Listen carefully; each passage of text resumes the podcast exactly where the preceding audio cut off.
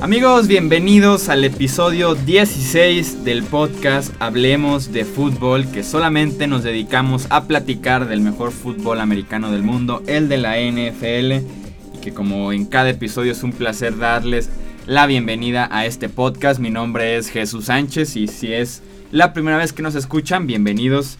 Aquí estaremos platicando de diferentes temas a lo largo del off-season de la NFL y claro, y claro, durante la temporada regular y playoffs, si Dios nos da licencia de llegar hasta agosto, ¿verdad? Porque es tan fácil decirlo, pero falta bastante, no se desesperen aficionados de la NFL. Ya escucharon el productor de este podcast y de todos los episodios, Edgar Gallardo, ¿cómo estás Edgar? Que es que no conecté ahora el. Ya vi. Justo el, la interfaz no estaba conectado. Pero bien, bien, aquí estamos listos con la, con la actitud, como puedes ver, para grabar el programa. Entonces, pues vamos. Así es, vamos a arrancar con este episodio que estaremos todavía platicando un poco más acerca del draft de la NFL, de un tema que el año pasado se puso tan de moda y que yo creo que los 32 eh, gerencias de la NFL se preguntaban cómo es que pasó y cómo lo pueden repetir que es como poder encontrar a dos jugadores novatos de impacto tan fuerte como lo fueron Dak Prescott y lo fueron Ezekiel Elliott el año pasado. Justamente antes del draft se platicaba, no, incluso durante, cuando inició la cuarta, quinta ronda en NFL Network, sí decían, al 31 equipos se les fue la oportunidad de tomar un talento como Dak Prescott y automáticamente después de que terminó la temporada se empiezan a preguntar a su departamento de scouting, y a los que se encargan de hacer evaluaciones del, del, fútbol americano colegial para el draft de la NFL es qué pasó y por qué no nos dimos cuenta que un jugador de cuarta ronda iba a resultar como alguien así y por qué no nos, no nos adelantamos nosotros en la proyección y los seleccionamos en lugar de los Cowboys y que los guió hasta, hasta los playoffs. Entonces, de alguna manera en este episodio queremos encontrar esa siguiente pareja, no tanto porque no van a jugar en el mismo equipo como fue el caso extraordinario que no creo que se repita en mucho tiempo de, de Prescott y Elliott, pero sí quienes pueden ser los jugadores en las dos posiciones más importantes o de las dos más importantes de todo el campo como lo es quarterback y corredor. ¿Cuáles son los jugadores que desde la semana 1 pueden tener un impacto importante en su equipo y que pueden lucirse e incluso estar compitiendo para ganar el novato del año para la temporada 2017 de la NFL? Iniciando por los quarterbacks, fueron nuevamente menos que los que tomaron a los running backs en, el draft, pero solamente encuentro yo dos opciones para que puedan competir por este premio de novato del año, que puedan iniciar eh, en, en, la ofensiva desde la semana 1 y que realmente puedan hacerlo bien. El primero de ellos es de Sean Watson, que fue tomado por los Houston Texans en la posición número 12. Watson para mí era el segundo mejor coreback a veces se veía como el número uno y después lo veías tomar una mala decisión en la universidad con alguna mala lectura o de verdad alguna, alguna decisión que no te explicabas por qué teniendo cuatro o cinco otras opciones mucho mejores, por qué tenía que ir por esa. Entonces sí es muy inconsistente sobre todo en sus lecturas y decisiones, pero creo yo que con un entrenador como Bill O'Brien y tan rodeado de talento como va a estar en Houston con Fuller, con DeAndre Hopkins, con una línea decente, con Lamar Miller como corredor, creo yo que le puede ir decente bien en su primer año en la NFL y creo que puede por lo menos ganar 7, 8 partidos en Houston. Por ahí si la defensiva lo sigue ayudando llegar a 9-10 y colarse a los playoffs como lo hizo Prescott con los Cowboys el año pasado. Entonces creo yo que como opción para encontrar un coreback que pueda tener un impacto desde el día 1 la primera opción debe de ser de Sean Watson, que cayó en la mejor situación sobre Trubisky y sobre Pat Mahomes. Entonces creo que puede ser el, gran quarterback que sorprenda, por lo menos desde el primer año como novato, y encontrarse en un buen equipo, en una buena situación, y que con su talento que nos quedó súper claro que lo tiene, vencer a Alabama no es sencillo en la final colegial, llegar dos años seguidos a esta instancia tampoco es sencillo, superar Oklahoma, superar Ohio State en las semifinales nacionales no es nada, pero nada sencillo y de Sean Watson lo hacía, a pesar de que, de que tomó esas malas decisiones y a pesar de que no era el más consistente dentro del campo. Cuando el partido estaba en la, en la situación más apremiante y donde ya todo dependía directamente de él, yo lo vi cumplir el 9 de cada 10 veces. Entonces tiene ese talento, lo que le dicen como ese poise para tomar, eh, pues elevar su nivel cuando el partido lo requiere, ¿no? Cuando ya está en la última instancia, cuando van perdiendo, cuando se necesita de una serie ofensiva ganadora en los últimos segundos. De Sean Watson lo hizo una y otra vez con Clemson y creo yo que esa actitud y esa personalidad ganadora que tenía él como capitán de un equipo que es actual campeón nacional de, del fútbol americano colegial en Estados Unidos, creo yo que se puede traducir a la NFL y lo podemos ver desde el día 1 en Houston, que de por sí ya es un, es un vestidor bastante fuerte con la presencia de JJ Watt, de Brian Cushing y demás, sobre todo en la parte defensiva, pero que también hay una presencia importante como la de Andre Hopkins y como decía con Bill O'Brien como el head coach y que él se comprometió a desarrollar a Watson y que él se comprometió a tomarlo después de que se reunió con él tres horas en un día y que le gustó bastante lo que vio. Creo yo que este sí es su quarterback, no como fue el caso de Osweiler, que solamente habló por teléfono con él cinco minutos antes de que lo firmaran en la agencia libre. Entonces, esta puede ser la opción que buscaba Houston y creo yo que Deshaun Watson debe arrancar como favorito, o por lo menos en el top 3 para el premio de novato ofensivo del año. El otro coreback que me llama la atención y que creo yo que puede dar la sorpresa, e incluso este va un poco más por el lado de, de la historia de Prescott, que recordemos que él no iba a iniciar, inicia en la semana 1 porque Tony Romo se lesiona en la pretemporada en contra de los Seattle Seahawks, me parece que es apenas la semana 2 cuando Romo se lesiona. Entra Prescott, lo hace bien, se queda con la titularidad para temporada regular y ya no la soltó. Y sabemos que Romo ya se tuvo que también retirar de los emparrillados. Creo yo que en la situación correcta, que creo este es el caso. Trubisky. No. y si se da, no me gusta y nunca, y nunca me van a escuchar decir eso. Dos cosas. Uno, retirar gente, porque ¿quién soy yo para decir ya retírate, no haces nada? Y dos, no me gusta pronosticar lesiones. Ninguna de esas dos cosas puedo yo hacer como analista. Van en contra de mis principios. Pero. Pero. Me encanta porque es como, no lo voy a hacer, menos hoy. Sí, no es que es para, para traer clics, para clickbait. Sí. Ah, pero no lo vamos a poner en el título. Ya encontraremos la forma, muchachos, no se preocupen. Pero si Eli Manning no se llega no a lesionar, porque como les digo, no quiero que nadie se lesione en esta vida, ni que se retire, no quiero desearle eso. Pero si Eli Manning inicia la temporada lento, como, lo, como fue la temporada pasada, que aunque me digan que lo odio y, demás cosas, fue de los peores corebacks titulares la temporada pasada Eli Manning porque se vio viejo. Se vio como su hermano Peyton y nos comprobó que en los corebacks, a diferencia de otras posiciones en las que empiezan ya a bajar poco a poco el nivel, el coreback pasaste un buen año a uno terrible. No, sí, de uno a otro. Sí, y se ha comprobado cada año con corebacks ya viejos y que ya medio están empezando el retiro que de un año a otro pasan de ser decentes bien a ser de los peores y con Eli Manning pasó eso.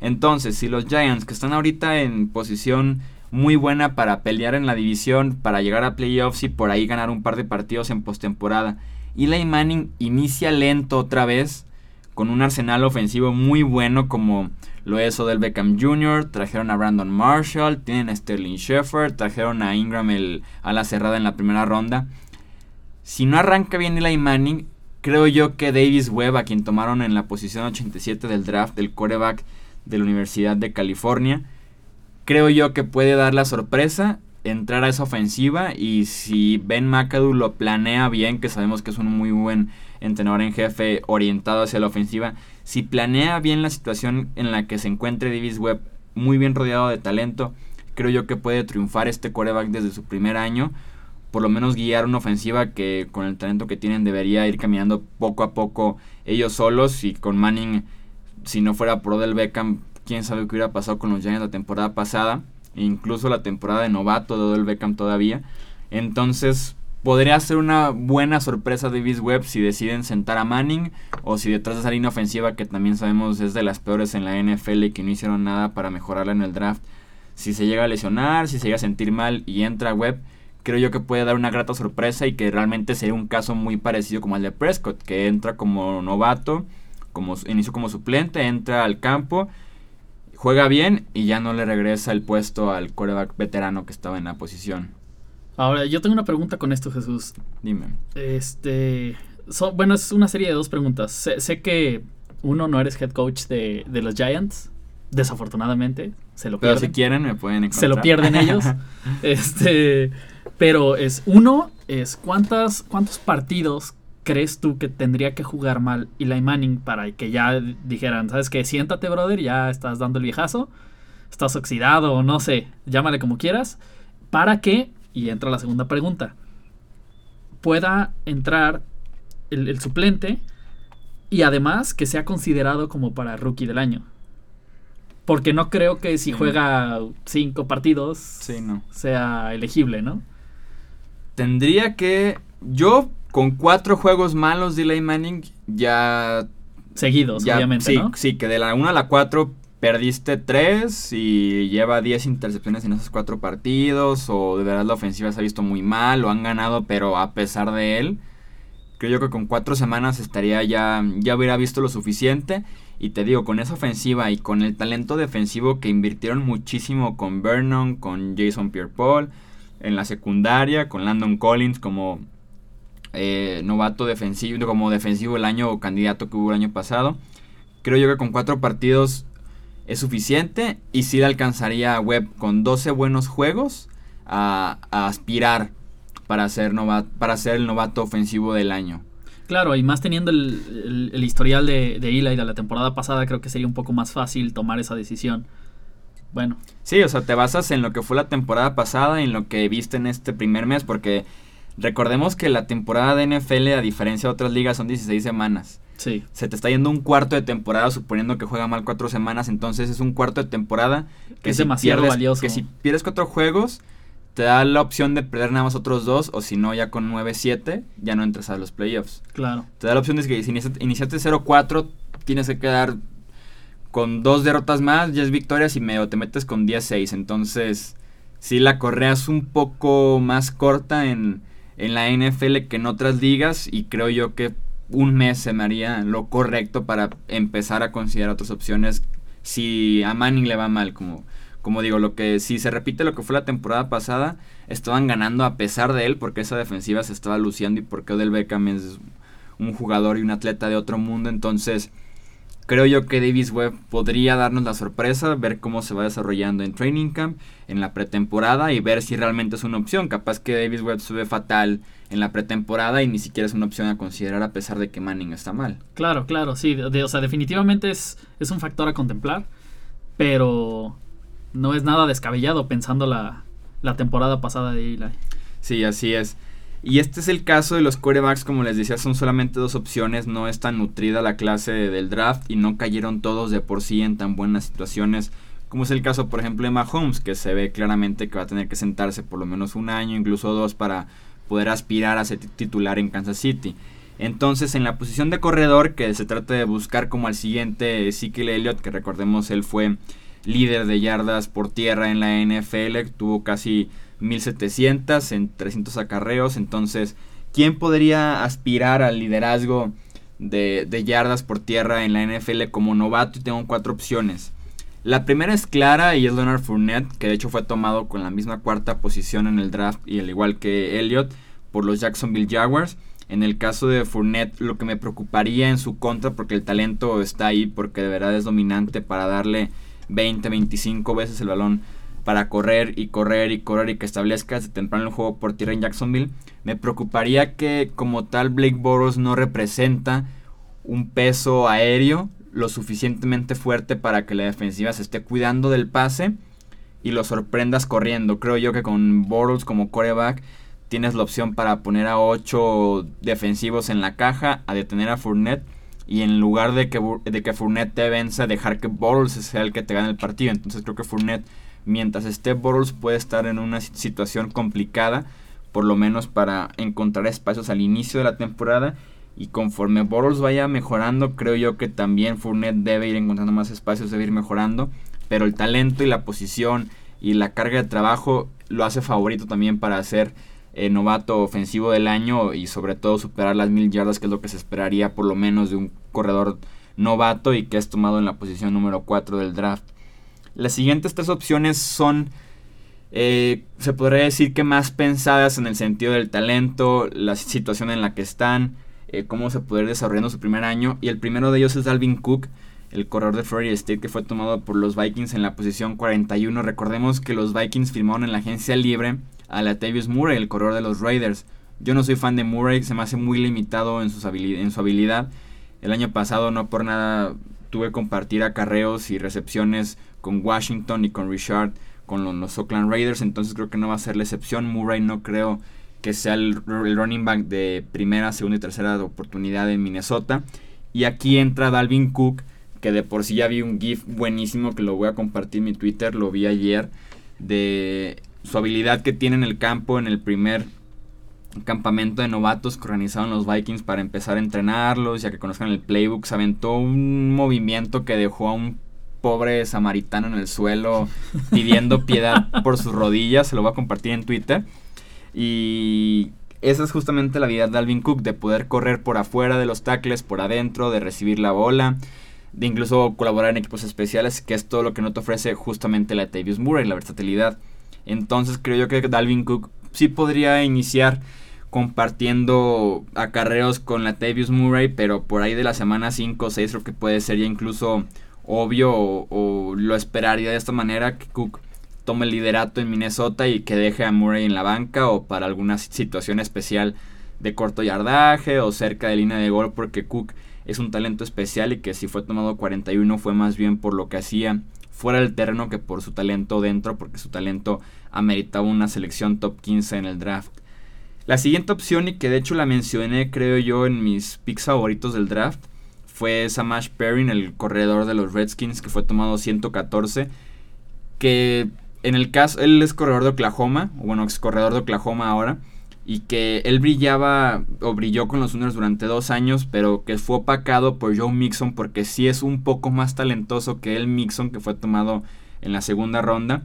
Y que además lo opacó por su problema fuera del terreno. Entonces, Perrin no fue tan eh, tan mencionado por los scouts o tan mencionado por los medios de comunicación, pero él lideró a los Oklahoma Sooners a una muy buena temporada pasada, todo haciéndolo por tierra él, él como corredor principal, entonces creo que yo con los Redskins, que tienen actualmente a, a dos corredores, tienen a Fat Rob Kelly, que no creo te dé el ancho para jugar los 16 partidos y que la temporada pasada me esperaban eso de él y que no lo logró, que fue el mismo caso de Matt Jones, entonces Creo yo que Perrin llega como el favorito, a pesar de que fue la selección 114 de los Redskins, creo yo que, que llega como favorito para liderar ese backfield, quitarle el trabajo a Matt Jones, a Fat Rob Kelly y, y, finalmente quedarse con la titularidad en el corredor como corredor de los Redskins, que creo yo van a correr bastante la bola porque tiene una muy buena línea ofensiva, una línea muy pesada y que además puede ayudar bastante bien a Kirk Cousins en la posición de coreback. Entonces Perrin me parece una excelente opción, sobre todo en el fantasy. Creo,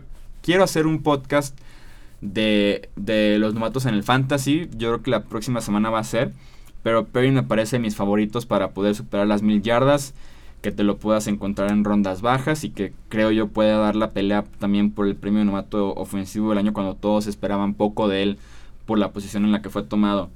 Y por último, el corredor que tomaron los Packers, Jamal Williams, en la posición 135, viniendo de la Universidad de North Carolina, me parece.